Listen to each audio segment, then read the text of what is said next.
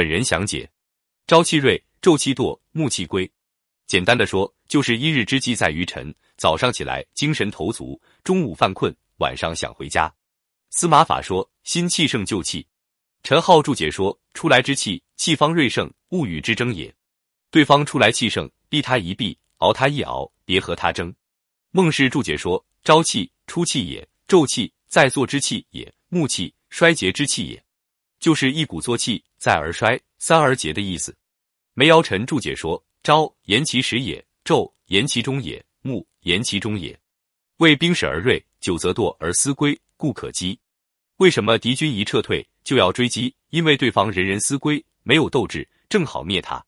所以朝、昼、暮也不是直接的对应早上、中午、晚上，而是三个阶段。故善用兵者，避其锐气，击其惰归，此志气者也。所以善于用兵的人，要避开敌人出来时的锐气，等他松懈思归时再攻击他，这就是治气的方法。李世民讨伐王世充，窦建德怕唇亡齿寒，破了三足鼎立的军事，带大军来救。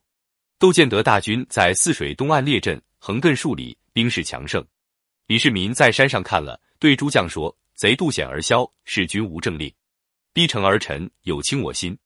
我们按兵不出，等他列阵久了，士卒疲倦了，肚子饿了，必将自退。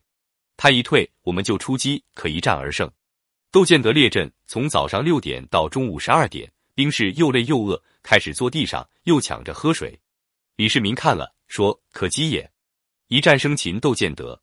窦建德被捆到李世民跟前，李世民问我打王世充关你什么事？你天远地远的跑来作甚？窦建德回答：我自己给您送上门来，不劳您远取。这话说出口，啥气也没了。战以力久，以气盛，力不能久，所以气没法总是满的。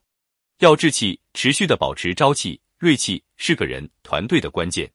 我们观察自己和团队里的人。初出茅庐时，没有放松自己的资格，个个努力拼命，这是朝气、锐气。干了十几、二十年，财务压力没了，货小了，有了家庭，便要享受生活。这时候，如果认识、能力、水平没有真正上台阶，不能找到自己新的价值和新的价值释放方式，不能转型升级，就会有惰气。